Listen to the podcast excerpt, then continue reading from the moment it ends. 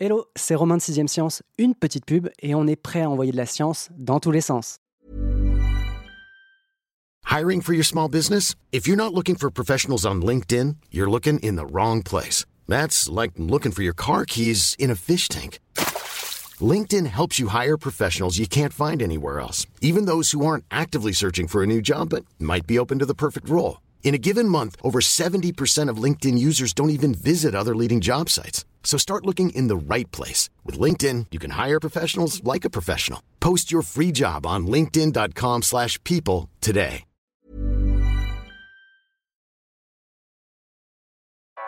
Vous écoutez 6ème Science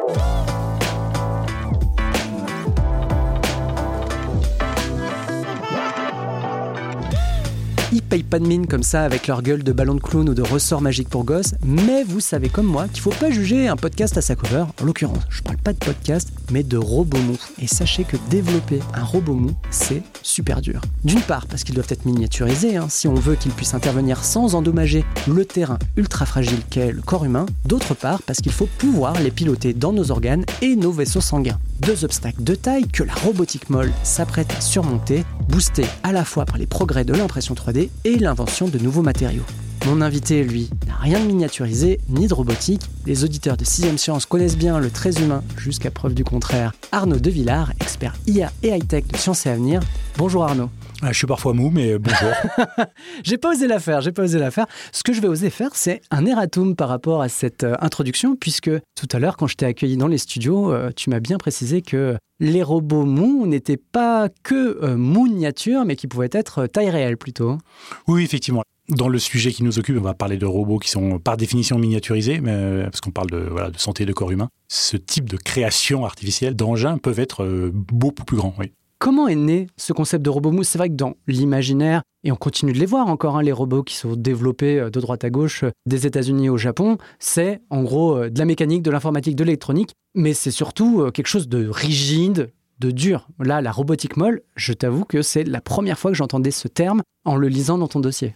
Oui, alors c'est pas nouveau au sens, voilà, ça date pas d'hier ou d'avant-hier, mais c'est surtout les, progrès de l'impression 3D, comme tu as dit dans l'intro, qui ont permis deux choses à la fois d'imprimer des matériaux, tout simplement, d'imprimer au lieu de, de faire un peu toujours les mêmes choses euh, en métal, en bois ou autre. Euh, tout d'un coup, on s'est mis à, créer euh, des, matériaux un peu nouveaux, ça peut être des textiles, des polymères, etc. Et surtout, l'impression 3D, c'est beaucoup plus facile d'expérimenter pour le chercheur. Et quand je dis facile, c'est à la fois, on va dire, du point de vue euh, technique et du point de vue financier. Mmh. C'est-à-dire que s'ils ont une idée d'un concept, qu'avant ils auraient juste couché sur le papier, là ils peuvent la tester plus facilement, euh, faire des tests, des retests, euh, modifier un peu la machine, sans que ce soit lourd en fait à, faire. Mmh. Donc c'est un peu la convergence de ces deux choses qui ont permis d'avancer en, en, la matière. Effectivement, je me dis que l'impression 3D a ce côté-là où tu peux très vite prototyper, donc tu passes de l'idée au concept, mais arrêtons-nous quand même sur le concept, puisqu'il y a eu, j'imagine, une difficulté majeure par rapport à ce projet d'article autour des robots mous, c'est de décrire à quoi ils ressemblent. Moi, j'ai pris le parti d'en faire des ballons de clown qu'on peut tordre dans tous les sens pour euh, bah, les faire passer éventuellement euh, dans certaines parties, on va dire, inextricables du corps humain. Ou je pensais au, ressort escalier, tu sais, les, ressorts, je crois que c'est le Slinky, un, ressort pour enfants, tu le balances dans un escalier, il descend toutes les marches.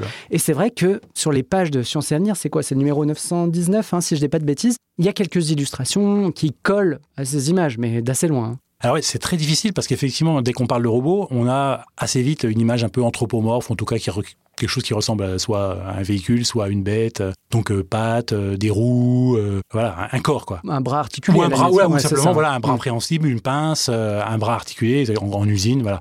Le robot, c'est ça quoi, dans l'imaginaire collectif et même dans la réalité, quoi. Mais effectivement, décrire un robot mou, qu'est-ce que c'est? C'est-à-dire qu'il n'y a pas d'articulation. Il n'y a pas d'éléments rigides par définition. Et donc, il faut imaginer des principes de locomotion, c'est-à-dire sur des machines qui avancent. Hein. L'idée, c'est quand même que ces machines aient un rôle, on va dire, soit préhensible, soit de locomotion, se déplacent toutes seules, comme des robots, quoi. Fassent des choses que l'humain ne fait pas, et ils ne sont pas pilotés à distance. Eh bien, il faut imaginer des principes qui sont inspirés de la nature.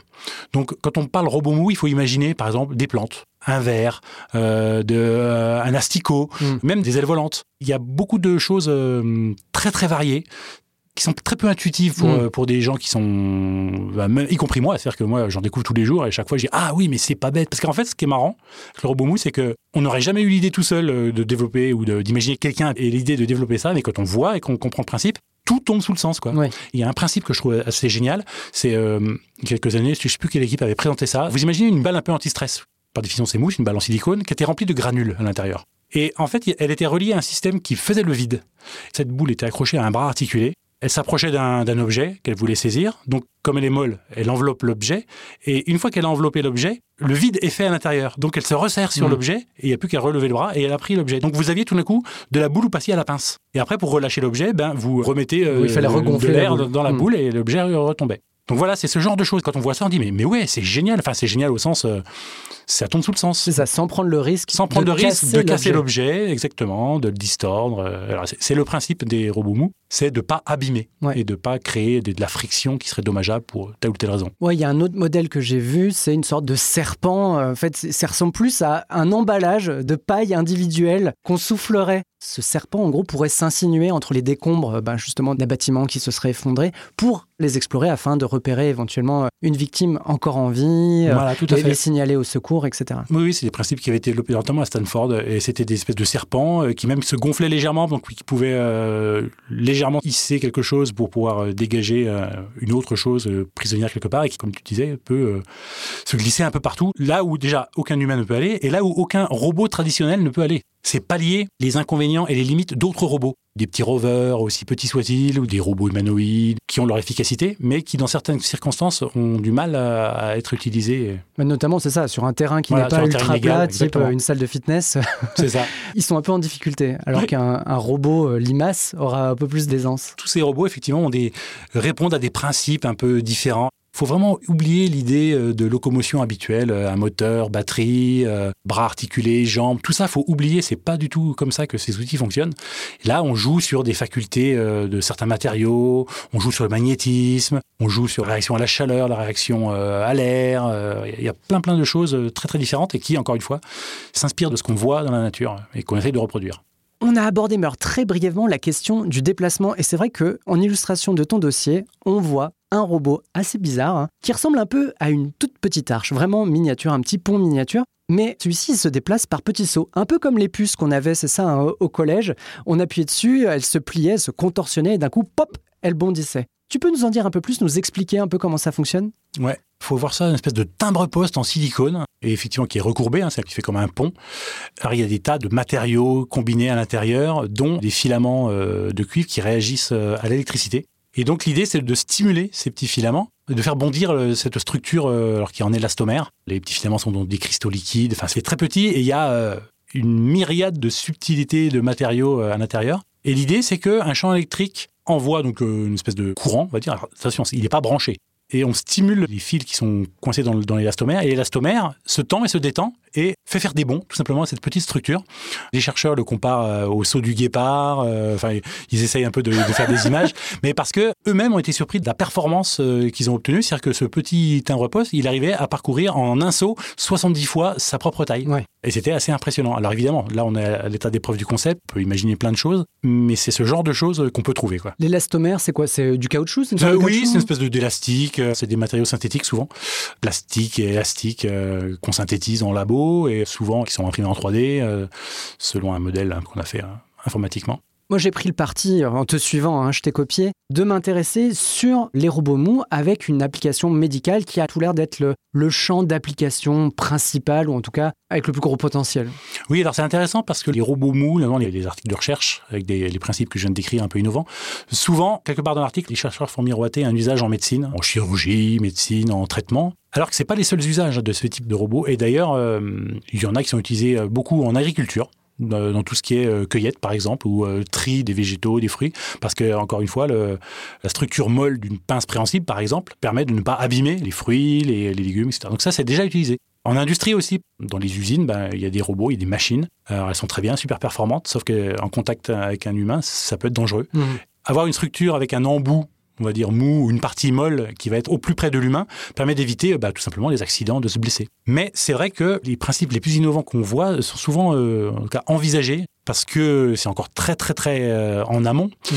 Mais On est sur des preuves de on est concept. pour des, preuves Ouais, de concept, exactement. Et souvent, euh, l'idée, c'est même pas d'envisager un traitement proprement dit, c'est d'envisager que ce robot mou, on va le mettre dans le corps humain, pour, ben, en gros, le faire naviguer dans le corps humain. Et en fait, c'est ça l'enjeu. C'est créer des structures molles qui puissent naviguer dans le corps humain, euh, dans les vaisseaux, euh, sans l'abîmer. Parce que c'est ça le truc. C'est qu'on puisse enfin ne pas insérer euh, dans un corps humain pour l'observer ou pour le soigner un, instrument avec des ongles aigus, avec des ongles aigus qui soit rigide, avec ce risque toujours d'abîmer les tissus, hein, bah, plus ou moins gravement, c'est pas le souci. Mais là, au moins, on n'a pas ce stress et cette angoisse d'abîmer la personne et le corps qu'on traite. Ça continue de poser quand même une question importante. Tu fais rentrer un robot comme ça, mais il faut aussi le faire ressortir. Ah oui, il faut pas qu'il tombe en panne non ça plus. pose plein de soucis parce qu'on peut déterminer des principes de locomotion et dire on va faire avancer telle chose, quelle est la taille d'une gélule, quelle est la taille euh, de ceci, mais comment on y revient? Et puis aussi euh, comment on le contrôle une fois qu'il est à mm. l'intérieur du corps?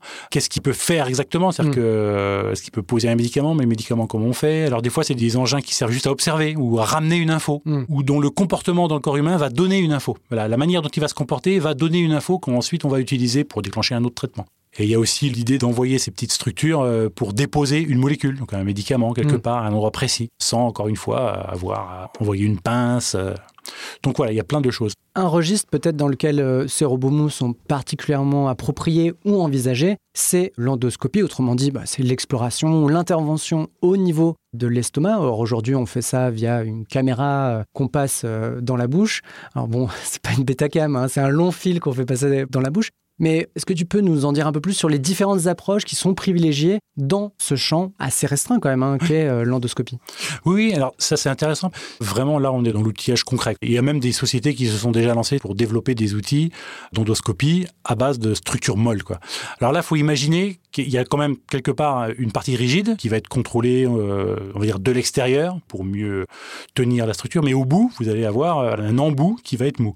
Alors mou, c'est-à-dire que vous allez avoir un un engin qui va progresser dans le corps humain, mais qu'on va pas être obligé de pousser mm. comme ça. Voilà, c'est ça l'idée, qu'on va pas être obligé de l'extérieur d'enfoncer peu à peu dans les vaisseaux, dans les parties humaines euh, forcément fragiles. On appelle ça les robots vignes. Alors les robots vignes, c'est quoi? C'est euh, au début, vous imaginez une chaussette qui est roulée sur elle-même et elle va se dérouler. Alors soit on injecte de l'air, euh, qui va se dérouler peu à peu à l'intérieur du corps. Donc vous voyez bien le principe, c'est que personne pousse quoi que ce soit. La, structure elle-même du robot Vigne est molle, soit c'est une pellicule de silicone, euh, soit c'est polymère. Euh. Et donc ça se déploie comme ça au fur et à mesure. Et pour le rétracter, ben, c'est pareil, on retire, on fait du vide par exemple, et hop, elle revient. Donc c'est vraiment une espèce de déploiement comme ça, euh, tout simple. qui, euh, suit, quoi, qui est pas forcément en ligne droite. C'est ça, il n'est pas en ligne droite. C'est qu'en fait, il, mm. voilà, l'idée aussi, c'est que hum, comme c'est mou, c'est flexible. Ça se fait tout seul. On n'a pas besoin de réfléchir à une courbure, est-ce que mon angle est au bon endroit parce que, ma, pas de ma pince est rigide. Voilà, il y a, là il y a un angle parce que des fois il y a des pinces ou des outils qui ont des articulations, mais au niveau de l'articulation elle-même, c'est dangereux. Alors, là non, vu que c'est flexible, ça s'adapte tout simplement au corps, à, la courbure des vaisseaux, des tuyaux humains. Euh. Vous avez ce genre de structure, vous avez une autre euh, structure qui est assez innovante aussi, on appelle ça des tubes concentriques. Alors là, il faut imaginer, ben, euh, au lieu que que perche à selfie un peu, je crois. C'est un hein, peu ça, c'est un peu, un peu voilà, c'est télescopique, c'est des tubes, encore une fois, qui sont souvent en silicone ou autre, donc mou, et qui sont rentrés les uns dans les autres et qui se déplient comme ça au fur et à mesure, donc ils sont de tailles différentes et ils rentrent les uns dans les autres. Mais surtout, ce qui est intéressant, c'est que ces bouts de tuyaux, chacun peut être d'une courbure différente et inverse. Donc, selon comment on les aligne, soit la courbure est alignée, donc la courbure de l'un qui rentre dans l'autre, les deux courbures sont dans le même sens, donc euh, on peut faire tourner la, tige, soit on les tourne chacun dans un, virage opposé, mm. et là on retrouve une tige qui va devenir euh, droite.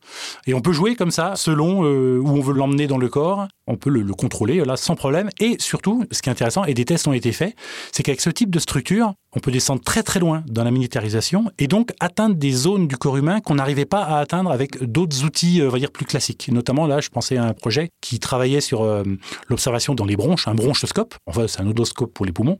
Et ils se sont rendus compte qu'ils pouvaient euh, créer un outil dont le diamètre était deux fois moindre que les outils habituels des praticiens d'aujourd'hui. Et on pouvait rentrer dans des parties des bronches qui étaient inaccessibles jusque-là mm. euh, aux outils. Donc il y a vraiment des usages concrets. J'imagine que ça pose quand même de sacrés défis en matière de miniaturisation, de développer des outils aussi petits que cela et surtout aussi flexibles ou mous, on l'a dit. Oui, alors c'est l'intérêt de la robotique molle, d'un côté, c'est effectivement de pouvoir descendre très bas dans la taille, parce que à partir du moment où vous n'avez pas la contrainte de créer euh, des membres ou des roues, d'intégrer une batterie, d'intégrer euh, une puce électronique bah, ça fait de la place. C'est autant de place que vous pouvez gagner. Et donc, vous pouvez descendre très très bas dans la structure. Alors après, l'idée, c'est d'atteindre une taille qui reste contrôlable et qui ne soit pas en gros ballotté euh, euh, ici ou là, soit dans le corps humain, soit selon l'usage qu'on veut faire. Mais l'idée, c'est ça, c'est de plus se soucier de la taille finalement, d'aller au très grand, au très petit, euh, sans qu'il y ait d'autres contraintes que la, seule structure du robot elle-même. Mais euh, en soi, c'est pas un défi qui paraît insurmontable. Enfin, justement, là, tu dis qu'il gagne de la place, mais la contrainte quand même de le fait qu'il soit flexible, qu'il soit mou, et que c'est un nouveau terrain d'exploration quand même hein, pour la robotique, c'est pas un défi euh, technologique en soi. C'est plutôt, il faut leur laisser du temps parce que la discipline est relativement jeune. Descendre très bas en, taille, c'est pas tant le, souci, c'est plus la, manière de le contrôler qui pose souci. Par exemple, effectivement, quand on a défini un concept, celui dont on parlait au tout début de notre intervention, de ce petit robot qui saute le truc marche, c'est très petit, ça marche sans souci. Sauf que maintenant, il faut essayer d'imaginer dans quel milieu on le fait, on se déplace. Et là, en gros, il faut redéfinir le concept. Tel qu'il est, euh, ils peuvent pas le faire se déplacer dans l'estomac, par exemple. Le robot qu'on a inventé, où est-ce qu'on l'envoie quoi Si on n'a pas une idée précise à la base. On a le produit, mais on n'a pas le cas d'usage. Voilà. Autant les endoscopes, les robots ou les hmm. tubes concentriques trouvent une application, autant tous ceux qu'on d'autres trucs très très nouveaux là des gelbots là qui sont des, robots qui ressemblent à des limaces un peu et qui se traînent comme ça un peu sur le sol soit dans n'importe quel milieu mais euh, il faut après trouver euh, comment l'utiliser. Mais par contre la taille elle-même ne euh, pose pas vraiment de soucis quoi J'aimerais bien qu'on fasse une micro-parenthèse sur un robot que j'ai vu qui, lui, se déplaçait en réagissant à la chaleur. Ouais. C'est un, petit robot qui a été présenté assez récemment euh, de l'université John Hopkins et qui, qui ressemble à une espèce de grosse larve, voilà, mm. un peu euh, transparente. Donc c'est fait euh, ce qu'ils appellent des gels à base d'eau, donc du polymère, etc. Et en fait, le principe, effectivement, c'est qu'il réagit à la température. Donc à des cycles de température, un milieu qui va monter en température, puis qui va redescendre, qui va remonter, qui va redescendre, et bien ça, ça va faire gonfler ou se rétracter au robot gel et le fait qu'il va se hum, rétracter ou gonfler va le faire avancer. Hmm. Et la petite subtilité, c'est que les chercheurs, euh, comme ils m'ont expliqué, c'est qu'ils peuvent, à la base, au moment où ils le fabriquent, où ils fabriquent le matériau, ils peuvent définir comment il va gonfler. Donc ils peuvent définir comment il va se déplacer, c'est-à-dire s'il peut tourner à droite, à gauche ou aller tout droit. Ça, ils peuvent le définir en amont. Et, et ils m'expliquaient qu'effectivement, c'était ça la difficulté. La difficulté, c'était pas tant de le concevoir ou de le faire très petit ou de concevoir elle-même la bête, mais de créer ce qu'ils appelaient une, asymétrie dans cette structure. Avant de le concevoir, faut que tu saches comment tu veux le. Enfin, c'est ouais. Tu l'itinéraire en tête. C'est exactement ça. Et quitte à en créer plusieurs selon l'usage qu'on va faire euh, pour telle ou telle intervention. Alors encore une fois, là, c'est un usage euh, médical qui est envisagé, mm. mais ils sont encore très flous sur l'usage médical en question. Quoi. Ils imaginent qu'il peut rentrer euh, dans le corps humain pour déposer un médicament. Mais par contre, ce qui m'a expliqué, c'est que ils ont créé le principe, donc un robot qui réagit euh, à la température, mais on peut très bien imaginer un matériau qui fasse la même chose, mais qui réagit à une molécule, ou qui réagit à une température, mais qui serait un indicateur d'une maladie. Donc ça serait un robot qui détecterait une maladie, tout simplement, ou qui détecterait des microbes. Et là, ça devient intéressant et ça devient très concret. Là. Oui, parce que le robot pourrait euh, signaler, en gros, un euh, cancer ou ce genre de choses. C'est exactement ça. C'est par son comportement, non pas en envoyant une info par radiofréquence ou par caméra, non, son comportement même serait indicateur d'une maladie ou d'une infection dont souffre le patient. On va continuer un petit peu dans les usages, mais on va vraiment rentrer encore plus dans le concret, puisque t'écris qu'en soi, les robots souples, ça on peut très bien le concevoir, sont moins précis que des robots rigides conventionnels, c'est-à-dire très euh, mathématiques en mmh. quelque sorte, hein, vraiment le robot tel qu'on le connaît aujourd'hui, mais que dans un milieu comme celui qu'est le corps humain, c'est-à-dire euh, immobile et animé de plein de petits soubresauts, bah, finalement le robot mou est peut-être le mieux paré pour intervenir mais que si on veut vraiment arriver au meilleur résultat, il faut peut-être tirer parti des deux, c'est-à-dire prendre le meilleur des robots mous et prendre le meilleur des robots rigides. Alors c'est ça que personnellement que j'ai trouvé très intéressant dans la réflexion autour des robots mous, c'est ça, c'est en gros, c'est à la fois précis et imprécis. Le concept de robot, c'est né dans l'industrie. Et dans l'industrie, ce dont on a besoin, c'est surtout de précision. Hein. Vous imaginez une chaîne de montage, euh, on veut placer un boulon, il euh, faut que ce soit précis. Donc leurs tâches, leurs manœuvres sont très normées dans l'espace. Ça va aller, il y a des coordonnées qui sont précises, tout ça. Donc ça, c'est... Euh, oui, si tu déplaces d'un millimètre voilà. la, chaîne de montage ou la tâche, bah, ils vont visser dans le vide. C'est ça, exactement. Hmm. C'est exactement ça. Ce qui se passe en chirurgie ou en médecine, c'est qu'on a aussi des robots qui sont faits comme ça, plus ou moins, qui sont aussi lourds. On imagine hein, les bras articulés, les bras de chirurgie, qui sont pilotés par un chirurgien dans une autre pièce ou ça, ça existe déjà. Le problème, c'est que le corps humain n'est pas aussi précis qu'une chaîne de montage. C'est que, comme euh, tu as dit, même s'il est endormi, euh, il y a des tas de mouvements euh, qui sont pas programmés. C'est pas une précision informatique. Et donc du coup, c'est dur de savoir que, par exemple, la, cage thoracique, elle va vraiment se soulever à tel endroit, à tel moment, de tant de millimètres ou de tant de micromillimètres. C'est impossible à, prévoir. Donc, si vous avez un robot rigide à cet endroit-là qui lui est paramétré d'une certaine manière, il peut tout d'un coup, paf, taper le corps humain ou la cage thoracique en question au mauvais moment, mm. ou au contraire la rater, parce que là, le mouvement qu'on anticipait ne va pas aussi loin qu'on pensait. Avec le robot mou, justement, on peut directement aller au contact du corps. Le mouvement du robot mou est relatif au corps humain. Et ça, c'est vachement intéressant parce qu'on peut toucher sans qu'il y ait de friction. Mm. Finalement, tout d'un coup, la structure molle qu'on va appliquer sur le corps humain, elle va suivre tout simplement. Mais dans la moindre de ses subtilités, elle va suivre le mouvement que va faire le corps. On imagine, par exemple, quelque chose qu'on plaque sur le ventre ou dans un intestin, par exemple. Euh, et ben, si cet intestin se tord d'une certaine manière, ben, le robot, il va absorber le choc d'une Mm. certaine manière et, et continuer sa tâche sans aucun problème. Donc c'est là qu'on voit très bien l'intérêt de la chose. Mais tu couples ce robot mou à, du coup, un robot euh, dur qui, lui, va assurer le travail de précision. Alors ça, c'est qu'en fait, quand on veut faire des instruments, faut imaginer qu'on branche une structure molle, genre un embout, la partie qui va être au contact vraiment avec le corps humain, on la connecte à une machine qui, elle, va être plus rigide et qui va être pilotée, soit euh, par informatique, soit manuellement, euh, mais qui, elle, ne sera pas en contact avec le corps, mais qui va permettre presque de, de tenir le, le robot mou sans que le robot mou ne soit plus mou. En gros, c'est comme si on était à distance et qu'on maintenait euh, le robot en place. c'est comme un stabilisateur pour Oui, téléphone portable ou pour Oui. caméra, quoi. C'est un peu ça, c'est l'outil vraiment qui va faire son travail, à savoir le robot mou.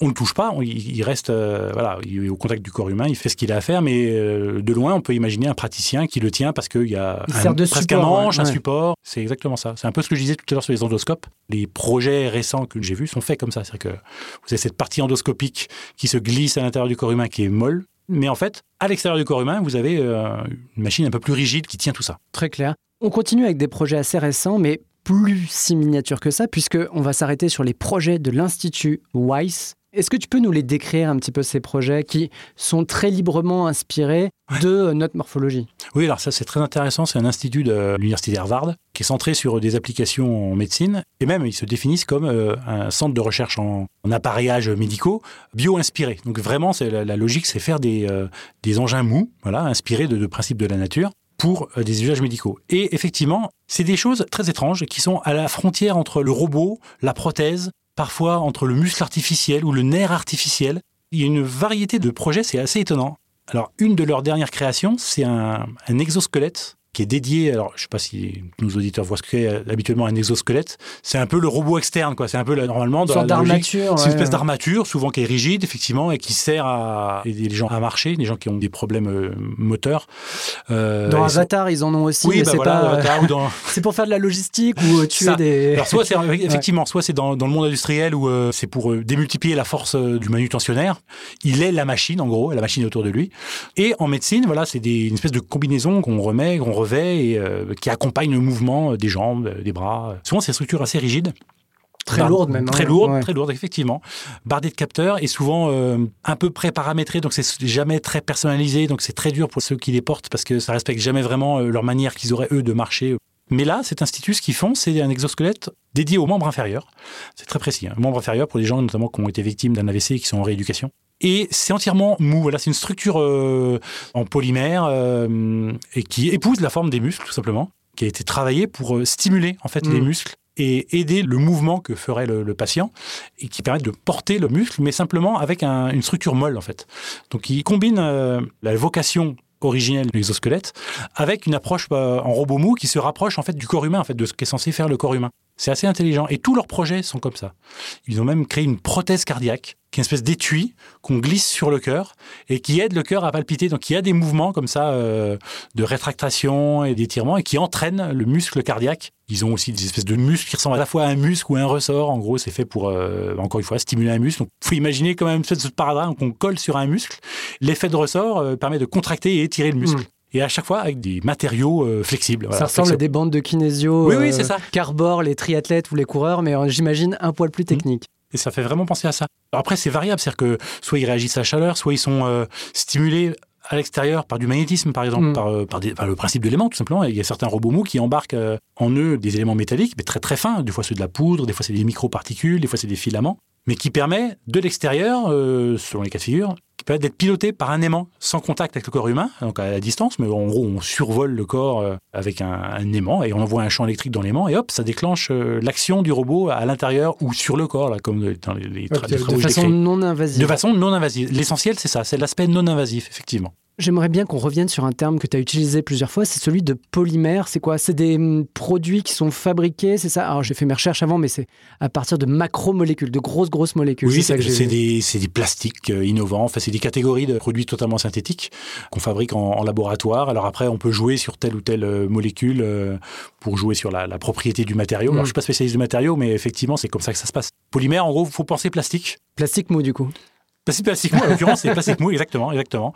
Alors des fois, ils sont combinés à d'autres, à d'autres éléments. Alors des fois avec des minerais, des fois Mm. avec euh, le nouveau truc, c'est le- les cristaux liquides ou les gels à base d'eau qu'on mélange avec des polymères. On utilise beaucoup le silicone aussi, alors souvent pour faire des enveloppes autour d'autres euh, matériaux mous. Donc déjà, le, le silicone, c'est mou, mais on, on s'en sert souvent pour envelopper euh, une autre structure molle qui sera le robot lui-même. mais C'est souvent pour euh, utiliser des matériaux qui seraient toxiques. Oui. Et là, en mettant du silicone, euh, voilà, on, fait la- c'est la partie contact. C'est la partie qui est en contact avec Mm. le chlore et là on permet d'utiliser quelque chose. euh, des fois c'est des minerais ou des métaux souvent qui sont pas très sains et là on peut les utiliser sans problème. Merci pour cette digression qui m'a fait du bien parce que je voyais qu'on utilisait le terme de polymère et j'étais même pas trop sûr de savoir ce qu'il recouvrait.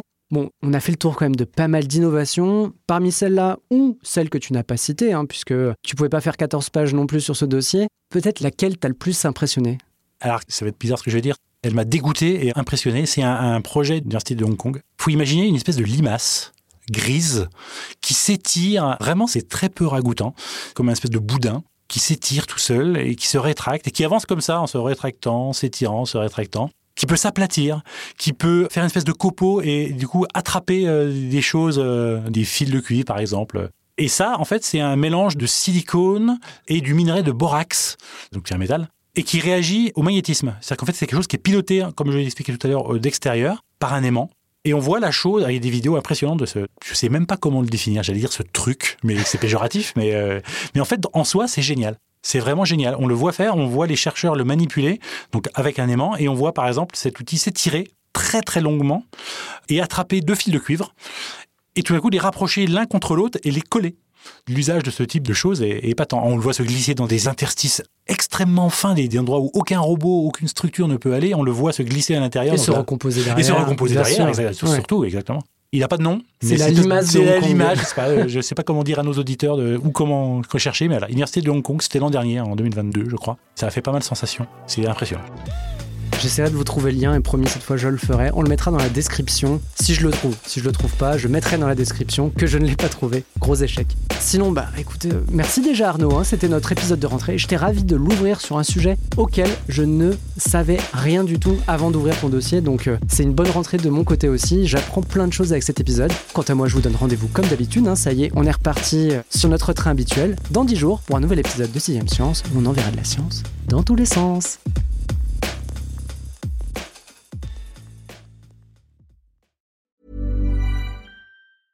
Mom deserves the best, and there's no better place to shop for Mother's Day than Whole Foods Market. They're your destination for unbeatable savings, from premium gifts to show-stopping flowers and irresistible desserts. Start by saving 33% with Prime on all body care and candles. Then get a 15-stem bunch of tulips for just $9.99 each with Prime. Round out Mom's menu with festive rosé, irresistible berry chantilly cake, and more special treats. Come celebrate Mother's Day at Whole Foods Market. Even on a budget, quality is non-negotiable. That's why Quince is the place to score high-end essentials at 50 to 80% less than similar brands. Get your hands on buttery soft cashmere sweaters from just 60 bucks, Italian leather jackets, and so much more. And the best part about Quince, they exclusively partner with factories committed to safe, ethical, and responsible manufacturing. Elevate your style without the elevated price tag with Quince. Go to quince.com slash upgrade for free shipping and 365-day returns. On ne va pas se quitter comme ça. Vous avez aimé cet épisode? Sportif, généraliste, sexo ou scientifique, varié mais toujours bien informé. Découvrez les autres podcasts de la rédaction 20 minutes sur votre application d'écoute préférée ou directement sur podcast au pluriel.20minutes.fr. Et merci de nous avoir écoutés.